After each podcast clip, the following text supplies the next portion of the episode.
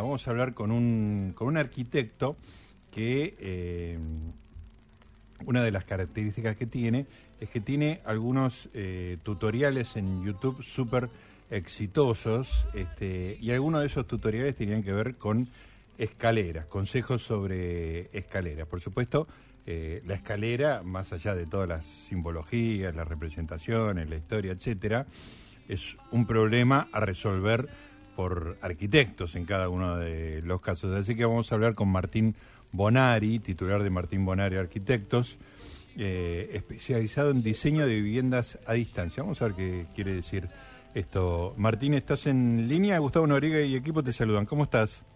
Sí, ¿qué tal? Buenas noches. ¿Cómo estás, Gustavo? Buenas noches, gracias por estar con nosotros. Un domingo a la noche y para hablar un rato de escaleras, así raro como suena, pero es, un, es uno de los desafíos que tiene el arquitecto. Debe estar más o menos eh, parametrizado, me imagino, pero también debe tener sus eh, bemoles, ¿no es cierto? El, diseño y pensar escaleras. Bueno, eh, sí, uno de los máximos desafíos de una casa de, dos plantas es precisamente la ubicación de la escalera. La ubicación, si, si está mal hecha, puede arruinarte prácticamente el proyecto, ¿no? Claro. Eh, ¿Cuáles son los los datos primeros que vos tenés que tener, eh, Martín, digamos, para decidir cómo es la escalera? Para decidir, primero tenés que tomar una decisión, ¿no? Si, si vas a hacer una casa en una planta o en dos plantas. Muchas veces el tamaño del terreno te obliga a que tengas que hacer una casa de, dos plantas porque el, plan de necesidades, a lo mejor querés cuatro dormitorios, garage doble y, y el terreno no tiene mucho ancho, entonces te obliga a hacer una casa de dos plantas. Claro. Pero muchas veces es por, eh, la elección es por la persona misma. Entiende que una casa de dos plantas eh, te da una riqueza espacial muy, muy superior. Claro. Te permite eh, separar actividades también, ¿no? Claro, normalmente nosotros cuando organizamos una casa separamos lo público, lo privado y lo semipúblico, por así decirlo. Y normalmente en una casa de dos plantas llevas todo lo privado para arriba, básicamente los dormitorios. Sí. A veces ponemos un dormitorio abajo también. Pero eh, esta elección a veces es por, por decisión o a veces por obligación. ¿no? Claro. Este Otra cosa que te da interesante, la casa de, dos plantas es una fachada con muchísima más, este, con, con más facilidades formales, ¿no? que quedan más bellas. Claro. Eh, por, precisamente porque tenés otra dimensión más que es la altura. Igual que la, la, parte espacial interna, eh, es muy importante para nosotros cuando logramos esa conexión entre la planta baja y la planta alta, porque cuando haces una casa de una sola planta, eh, perdés un poco esa riqueza espacial, porque es prácticamente una sola dimensión, ¿no? Ancho por, profundo. Escúchame, y más allá de la, de la escalera, que ahora vamos a volver a, a eso. Cuando diseñás una casa de, dos plantas, eh, y bueno, vos tenés una, una separación, como vos decías, lo público, lo privado, me imagino que lo público es la, la cocina, el comedor, los lugares donde se reúne toda la familia, y lo privado va más a las habitaciones personales y eh, eventualmente un estudio, ¿no? Donde uno se quiere, sí. se quiere Normalmente, normalmente eh, la secuencia es entrar por un hall de acceso, que es donde vos dejás todo lo que traes afuera, que no usas adentro, camperas, mochilas, llaves, paraguas, todo lo que usas afuera en el hall de acceso, después pasas a la parte pública, que tiene que ver básicamente con la sala de estar y el comedor, si están integrados, y una sala semipública que puede ser la cocina, ¿no? que es más bien ya cuando llegan los amigos. ¿no? Claro, Y después sí, lo puedes cortar. Pues, normalmente a veces te piden un dormitorio abajo, sobre todo si la persona tiene más de 50 años, ya es un tema de decisión para ah, hacer la escalera. Es decir, cuando la persona pasa a los 50 años ya empieza a pensar de otra forma, te duelen las rodillas, no ves un futuro con problemas de movilidad, etcétera, cosas que por ahí los chicos que diseñan sus casas a los 25, 30 años no, no se ponen a pensar. Lo tienen muy lejos en el panorama. Lo tienen lejos, sí, exactamente. Vos sabés que estás, estás, hablando con la persona indicada porque tengo dos rodillas de titanio Este, me hice reemplazo completo. Y el día que tengo una, un, un pH, la parte alta del pH, ponele, ¿no? Entonces tenemos una, una, una, escalera muy importante, digamos, ¿no? La, es una escalera alta, digamos, ¿no? Una casa, debe tener una casa que debe tener, no sé, 100 años, ¿no? Como están en, el, en el, primer piso, eh, son techos muy altos, entonces es una escalera muy, muy alta. Y claro, volví de la operación del hospital italiano y me tenían que subir entre los enfermeros, acá mi hijo acá presente colaboró como pudo, y claro, yo peso más de 100 kilos, estaba sentado en una silla medio de rueda, una cosa así, y la escalera era un desafío, que casi se me desmaya un enfermero, con ellos que están acostumbrados a esas cosas, ¿no? Sí, sí. Bueno, normalmente para resolver ese tema te piden eh, un dormitorio, es muy común, ¿eh? Un dormitorio con un baño. Abajo. Abajo, exacto. Ese baño puede servir toda la demanda de la planta baja. Claro para las visitas y también para ese dormitorio. y después sí todos los dormitorios arriba. Pero como te digo, la edad es muy importante porque después de los 50, eh, si bien la casa es más bonita, eh, la fachada es más bonita, espacialmente es muy rica, eh, tiene más luz, es decir, tiene un montón de beneficios la casa de dos plantas. Pero tiene el tema de la, de la escalera y que después también otro, algo un factor muy importante también es que tiene una contra la casa de dos plantas, que es más difícil de construir en etapas. Ah, claro. Cuando vos tenés que planificar, normalmente la gente planifica la casa en etapas. Es muy poquita realmente la cantidad que se hace todo de un saque. Todo el dinero, exacto. Claro. Entonces se planifican tres, cuatro, cinco, seis etapas. Mm. Cuando, cuando tenés una, tenés que dejar la losa a la intemperie, se te aparecen un montón de problemas, ¿no? Porque vos ah, te metés en la planta baja y tratás de usar la losa como un techo. Y bueno, la losa es un elemento estructural. Normalmente te filtra, ¿viste? Entonces empezás a tener otro tipo de problemas, de humedad, por ejemplo. Entonces te requiere hacer un esfuerzo más grande, ¿no? Y, construir la escalera y hacer y techar toda la planta alta, aunque la dejes vacía, para porque también tiene otro problema que es el calor, ¿no? El, hormigón cuando toma temperatura...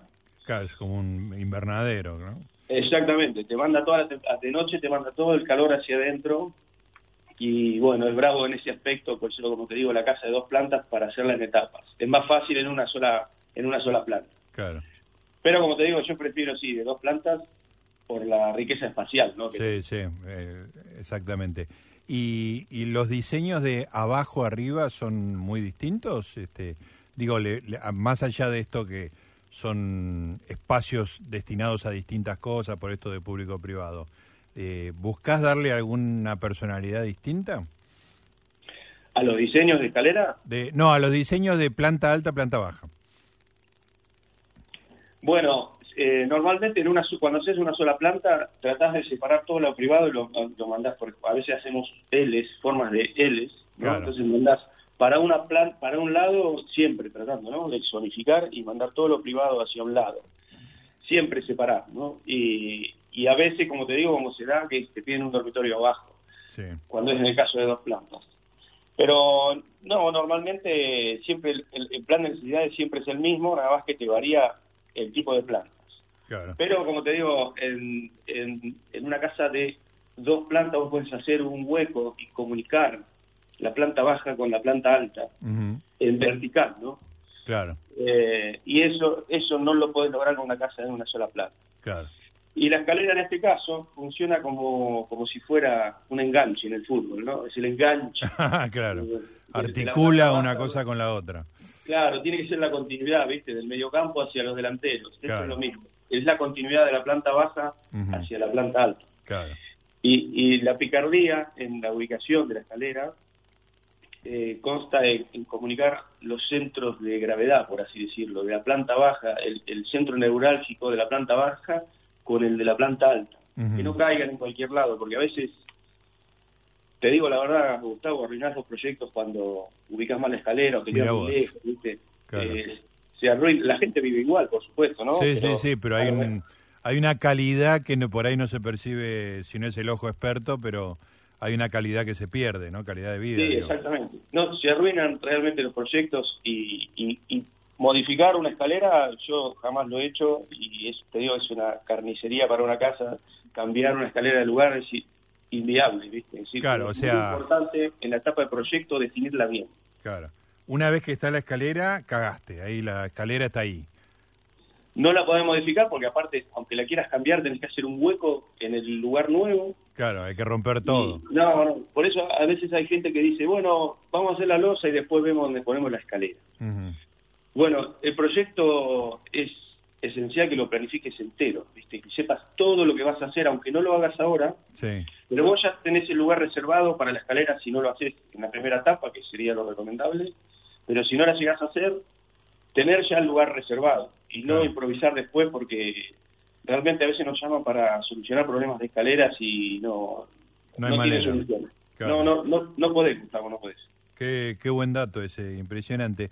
Me llamó la atención, eh, Martín, que el tema del punto neurálgico, el punto de gravedad, no me acuerdo cómo dijiste, de, de abajo y arriba para poner la, la, escalera. ¿La escalera va cerca del punto neurálgico o alejada? Digamos, ¿cuál, ¿Cuál es el concepto respecto para elegir el, el punto de contacto entre el abajo y el arriba?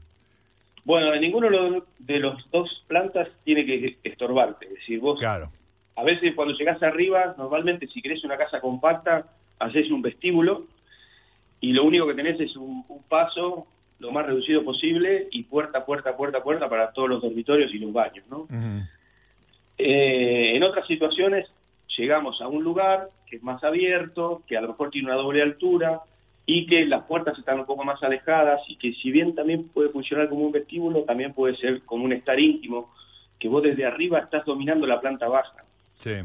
Espacialmente hay cosas este, es una cosa muy bonita dentro de lo que se puede lograr en vivienda unifamiliar, ¿no? la doble altura, esa unión espacial y el dominio que tiene la persona que está arriba sobre el que está abajo.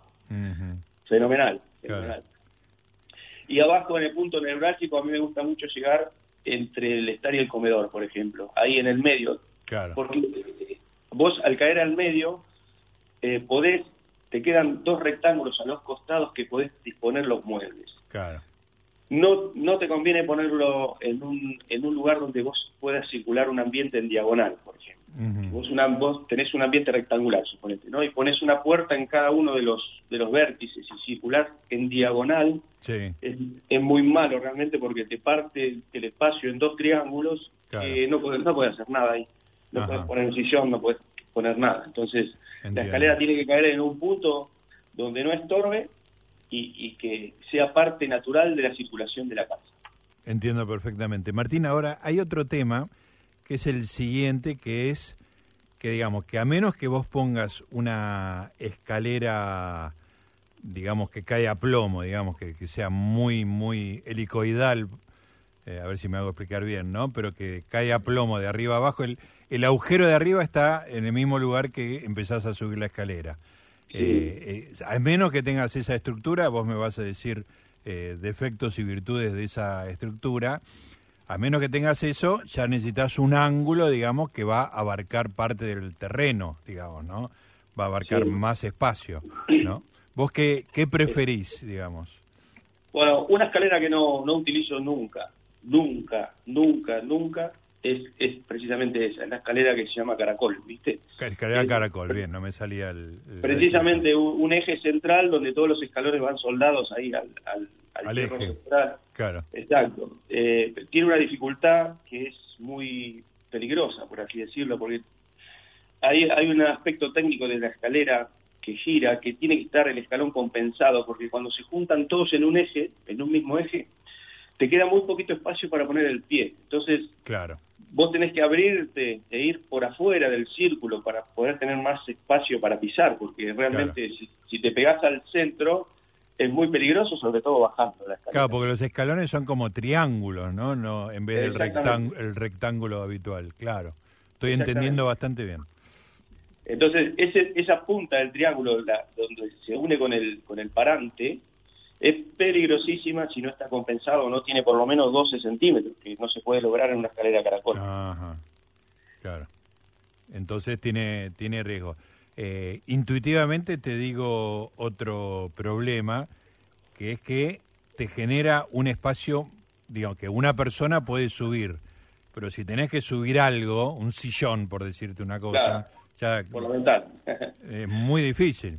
Por la ventana, sí, no te queda otra. Claro. No, en ese aspecto la mejor escalera es la tira, ¿no? La tira eh, normalmente subís unos 3.24, 3 metros 24 más o menos, que con 18 escalones lo, lo subís perfecto. son, son las medidas normales de vivienda unifamiliar. Y, y una tira es la mejor para subir camas, sillones, y el ancho de un metro, siempre, por lo menos un metro mínimo, un metro, y cuando la escalera es la otra de mis favoritas, que es la U, esa escalera que va que va hacia un lado y retoma, ¿no? Y, y, llega al mismo lugar en planta alta y planta alta, en planta baja, esa es mi, mi favorita. Esa de un metro diez para poder girar bien y también bárbaro. Claro. Es una medida espectacular. O sea, esa sí, arrancás y llegás al mismo lugar en la planta superior, pero yendo y viniendo, digamos. Es muy buena para hacer casas eh, compactas, es decir, donde, donde la idea principal pasa a ser el presupuesto. Esta escalera es este, porque llegás a un punto y te pueden distribuir muy fácil para cuatro dormitorios y un baño con dos metros cuadrados, ¿viste? Cuando te toca hacer casas compactas donde no hay metros cuadrados para hacer un desarrollo interesante, esta escalera es muy buena. La U. Claro. La U, perfecto. Eh, depende del espacio, puede tener más de una vuelta, digamos, ¿no? Más, este, eh, más de un ángulo de giro. A veces, este, mira, nosotros tenemos una, una academia de diseño también y, y, a veces los alumnos traen unas escaleras que tienen forma de, S o de, de escaleras raras, ¿viste? que generan mucho espacio residual, eh, que son muy raras para circular, es decir, que van en zigzag Mira, la escalera que más, que la que mejor funciona es la U y después la, y la tira. Son, a ver, yo no tengo la verdad, por supuesto, ¿no? Pero es la que más me resulta, ¿no? La U es la que va hacia un lado y vuelve y retoma, y después la tira. La tira es la que va de un punto a otro recto. Exactamente, recto. Bien. Esa es muy buena también. Incluso hay unos diseños, eh, no sé si los has visto, de escalones empotrados que quedan volando. Ah, sí, sí son preciosos, este, muy, muy bonitos, muy impactantes, ¿no? Esas escaleras hace 20 años no se usaban y ahora hay mucha tendencia a utilizar eh, escalones empotrados que tanto se puede hacer con hierro o con, hormigón mismo. Ahora, ¿qué pasa en esa escalera del lado ciego, por decirlo de alguna manera? O sea, está empotrado a una pared y del otro lado no tenés soporte. Nada, nada, está volando, es espectacular. ¿Y pasamanos o algo, pero no es peligroso? Sí, pasamanos del lado de la pared. Lo que pasa es que si pones pasamano del otro del otro lado, te arruina el, efecto, ¿no? Claro. Si el pasamano va del lado de la pared, normalmente se hace grande, el escalón, de, un metro diez por lo menos. Claro.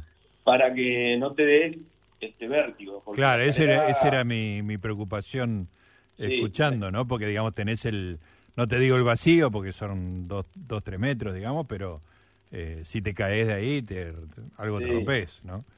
Vos sabés que a mi hermana le hice una de estas este, y sube como cuatro metros, la escalera es bastante alta y arriba ya tenés el pasamanos de un lado, pero el otro lado te queda el vacío y te, da un poco de vértigo. Sí, y por ahí, sí, con chicos no es recomendable. No, con chicos chiquitos no, para nada. Claro, perfecto. Escúchame, Martín, y a partir de cierto momento, digamos que tomaste las decisiones de diseño, va de acá a allá. El resto es eh, matemática, ¿no? Tengo eh, tantos escalones, tanto eh, tal altura, digamos, es una regla de tres simple, más o menos. Exactamente. Lo primero que tenés que saber, lo primero es qué altura tenés que cubrir. y eso se da con, en especial si tenés cañerías que pasan por debajo de la losa, eso te va a ir sumando altura. Claro. Eh, vos tomás la altura que tengas libre que quieras tener, por ejemplo 260, ¿no? Libre, al cielo raso. Y de ahí, si pasan cañerías, vas a tener por lo menos otros 30 centímetros, para que la cañería tenga su pendiente y demás. Y después de ahí tenés la losa, tenés el contrapiso, la carpeta, el piso, vas sumando todos los espesores. Cuando tenés la altura a la que tenés que llegar, lo dividís por 17, 18 centímetros que tenga cada uno de los escalones. Y ahí te va a dar, te va a dar la, la matemática. Normalmente te va a dar 18, 19 escalones. Eso es estándar, más o menos, siempre da esa, esa suma.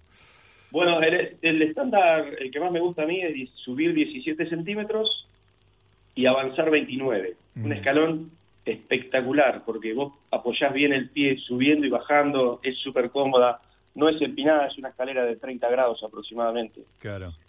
Y la otra es 19 centímetros que subís y 25 que avanzás. 19, 25, 19, 25. Esa es bastante empinada y es la última, ya casi no la usamos, ¿no? 25 centímetros subiendo no es tanto problema, bajando, ¿viste? Porque vos bajás apoyando el taco y, y bueno, a veces hacemos un bordecito en el escalón que vuele un par de centímetros para, para ganar alguna medida. Bueno, son trucos que utilizamos, ¿no? Claro, para que el pie tenga un poquito más de apoyo, porque a veces 25 es es poco, ¿viste? Ya estás en el límite. 17, eh, como te digo, 17, 29, es decir, subís 17 y avanzás 29, el escalón óptimo. Es el escalón. Me encanta que hables de escaleras con tan... No, o sea, yo temía que no, no poder tener una entrevista sobre escaleras este, rica y encontramos la persona adecuada porque hablas con una, con una precisión y una pasión que... Me da, me da curiosidad lo siguiente, Martín, demostraste con tu analogía de, del enganche que sos futbolero. ¿Cómo, con, con, me imagino que tenés ese ojo entrenado para ver escaleras, saber el ángulo, eh, cuando habrá sido estadios de fútbol, digamos, y hay escaleras, digamos, para llegar a la tribuna alta, que son especialmente empinadas o no. Digamos, ¿qué, qué análisis me podés eh, hacer de una escalera de estadio de fútbol? no, no, yo no soy el, indicado, pero bueno, esos son grados de, distintos, digamos, es diferente, porque vos tenés que permitir que el que esté arriba tuyo pueda ver, entonces... No, pero no te estoy hablando de la tribuna, que es escalonada, sino de la ah. escalera para llegar, porque digo, yo he ido mucho a la cancha de River y tenés que hacer una cantidad de escalones tremendo para llegar a, platea o popular alta. Y hay, hay algunas canchas en donde estás muy empinada las escaleras, digamos, ¿no? Entonces, imaginaba que si ibas a cancha, este, tendrías ojo para analizar eso, pero bueno, no estabas obligado a saber eso, por supuesto. No, no, no, yo, eh, mirá, yo vivo eh, cerquita de Mar del Plata, es decir, estoy lejos de, ah, Fui una sola vez a la cancha de Boca. Sí. Y una vez a la cancha de River, al Pasto, a ver un recital y... No, no estaba en las canchas prácticamente. Claro, claro, perfecto. La cancha de Boca eh, tiene ya la tribuna, ahora sí, yendo a lo que vos decías, la tribuna de Boca es muy empinada, entonces tiene una caída muy, muy... Sí, sí, eso me impresionó. Fui el día que me recibí de arquitecto, hace como 30 años. Sí. Fui el día que salió campeón, ese día fue con el gol de... con el gol de Benetti era que... Benetti, sí, claro. Sí.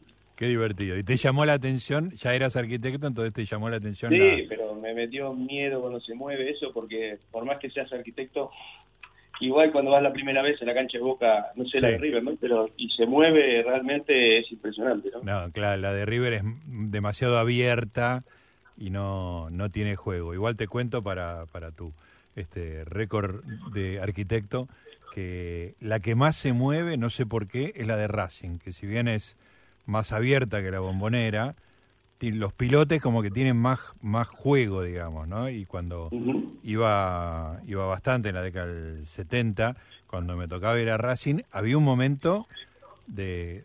Eran partidos de cancha llena, por supuesto, ¿no? Había un momento que te cagabas en las patas siempre. O sea, uno iba a la cancha de Racing y sabía que en algún momento se iba a mover, pero cuando se movía era un susto inevitable, ¿no? Sí, sí, impresiona, impresiona cuando se mueven. Sí. Uno que no está acostumbrado a esos lugares, es, este, mucho más.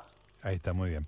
Bueno, Martín, eh, un placer. Ha sido muy útil porque estamos hablando de, escaleras, contando cosas que no son técnicas, digamos, cosas de historia, mitos, representaciones, etcétera, etcétera, pero queríamos la palabra de alguien calificado y, la verdad que has, este, has rendido muchísimo. Te agradecemos mucho esta charla. ¿eh? Muy bien, muy bien. Muchas gracias a ustedes. Bueno, un abrazo grande. Un abrazo. Chau, chau, chau.